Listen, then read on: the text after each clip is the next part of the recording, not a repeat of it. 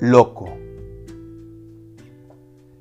Es difícil determinar de qué raíz proviene la palabra loco. Laucus, en latín, regularmente se refiere a alguien que tiene una enfermedad mental o es tonto, privado de razón o estar fuera de lo normal. ¿Por qué una reflexión sobre los locos? Quizá porque me considero uno de tantos. Para mí loco es la persona que se sale de la norma, de lo razonable. Normal viene del latín normalis, que tiene que ver con lo relativo a las reglas. Regularmente lo razonable me encuadra, me anquilosa, me impide ser flexible y fluir con la vida. Cuando pienso mucho sobre lo que deseo hacer, no me acciono, entra el miedo y me paralizo siento que necesito un cierto grado de locura, es decir, ser irrazonable para accionarme, atreverme, correr riesgos para ir por lo que quiero, salirme de las reglas establecidas, ser un disruptor.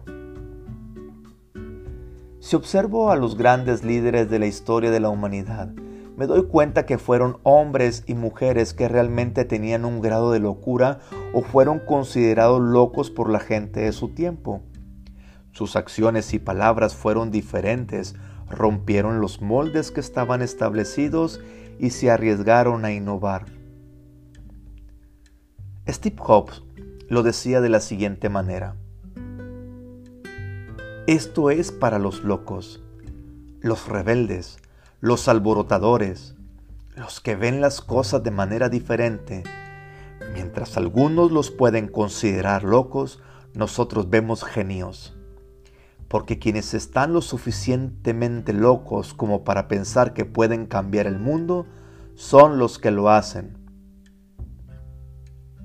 Esto me hace recordar unas magníficas palabras que se encuentran en la Sagrada Escritura en la primera carta a los Corintios capítulo 1 versículos del 26 al 27, que dice, Miren hermanos, ¿quiénes han sido llamados? Entre ustedes no hay muchos sabios, humanamente hablando, ni muchos poderosos, ni muchos nobles. Por el contrario, Dios ha elegido los locos del mundo para humillar a los sabios. A veces el loco puede pasar por incomprendido o inadecuado. Bien decía Pablo Neruda, que hay un cierto placer en la locura que solo los locos conocen. Y quizá lo mejor en este sentido es juntarse con otros locos para que te hagan segunda y puedas alcanzar tus propósitos. Pues solo con esa unión en la locura se podrá transformar el mundo, pues el mundo es de quienes se arriesgan y van hacia adelante a pesar de todos los obstáculos que se presenten. ¿Quién no conoce aquel meme de los dos conejos en la que sostienen la siguiente conversación? Lo mejor será que bailemos y que nos juzguen de locos, señor conejo. ¿Usted conoce cuerdos felices? Tiene razón. Bailemos.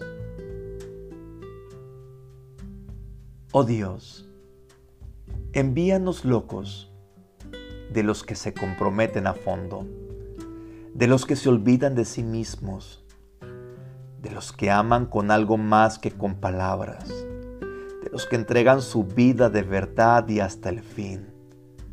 Danos locos, chiflados, apasionados, hombres y mujeres capaces de dar el salto hacia la inseguridad, hacia la incertidumbre sorprendente de la pobreza.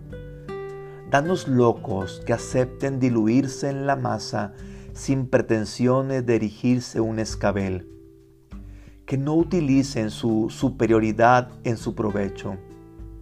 Danos locos, locos del presente enamorados de una forma de vida sencilla, liberadores eficientes del proletariado, amantes de la paz, puros de conciencia, resueltos a nunca traicionar, capaces de aceptar cualquier tarea. de acudir donde sea, libres y obedientes, espontáneos y tenaces, dulces y fuertes. Danos locos, Señor. Danos locos.